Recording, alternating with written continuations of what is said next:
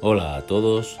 En el Café con Espiritismo de hoy traemos los comentarios de Luciane Bahía en torno a un mensaje del espíritu Joana de Angelis, intitulado Tu armonía, extraído del libro Hijo de Dios, capítulo 14, psicografiado por Divaldo Pereira Franco.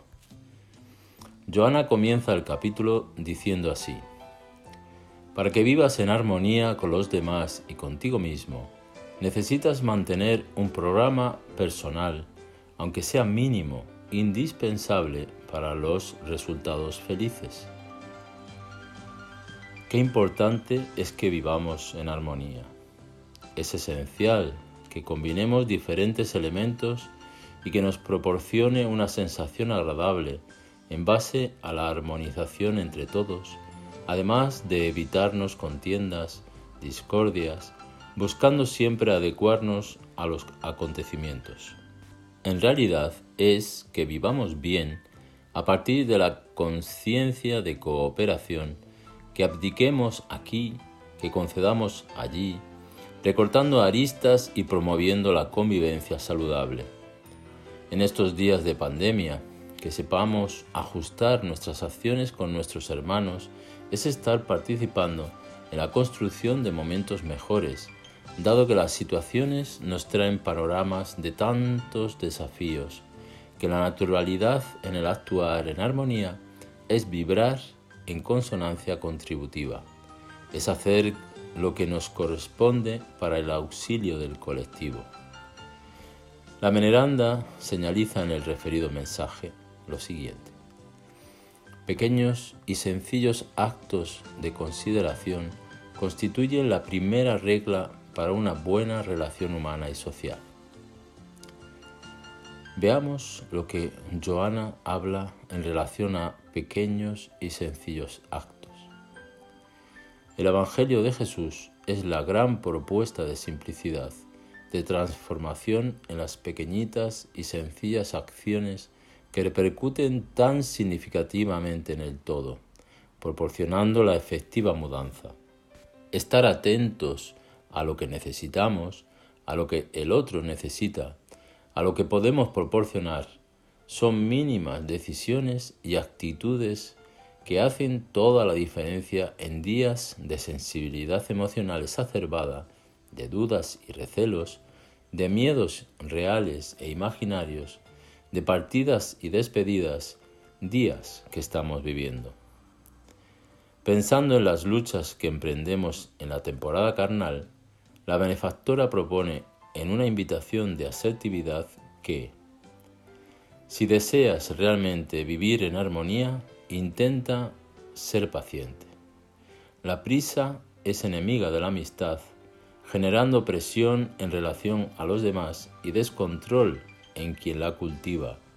De ese modo, organiza todos tus momentos de forma que no necesites vivir agitado o con ansiedad, llevando inseguridad en los demás. Relájate y confía que llegará tu momento en el instante apropiado. Joana calienta nuestro corazón con tanta maternidad presente en nuestro día a día, sabe exactamente lo que necesitamos para una vida más armónica, la paciencia. Esta maestra reguladora de nuestras acciones, paciencia que pedimos a Dios en los momentos más difíciles, es la gran apaciguadora de nuestros ánimos, lo que proporciona una conducción en nuestras decisiones de forma más ecuánime, permitiendo que seamos más comprensivos, más pacientes, más cristianos. Oímos más, pensamos más, nos quedamos más predispuestos y, con serenidad, atravesamos las contiendas, venciendo los obstáculos internos y auxiliando en la construcción de un mundo más pacífico. Dice también la, la veneranda aconsejándonos la armonía.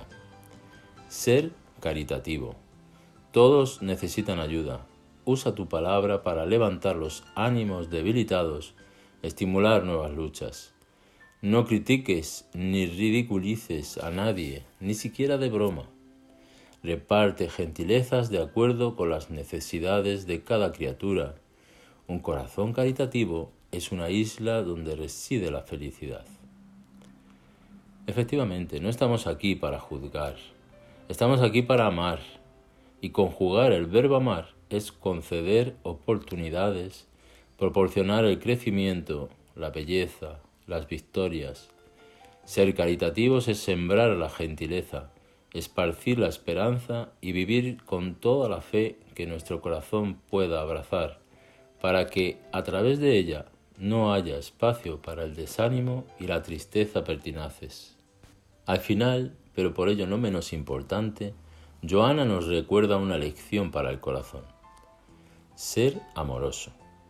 Tu amor debe ampliarse y no restringirse, disminuyendo el campo de acción. En un momento carente, donde todo espacio de amor es como un rayo de luz disipando la tiniebla y señalando el rumbo. Rompe tus bloqueos, tus recelos y límites y deja que el amor te conduzca, fluyendo de ti hacia los demás. Cooperando y confiando en el bien, tienes la directriz para tu armonía en relación a ti mismo y a todos los demás. Queda entonces la invitación, que seamos pacientes, caritativos y amorosos, que seamos armónicos para que un día seamos pacificadores y seamos, como dice Jesús, Jesús los llamados hijos de Dios.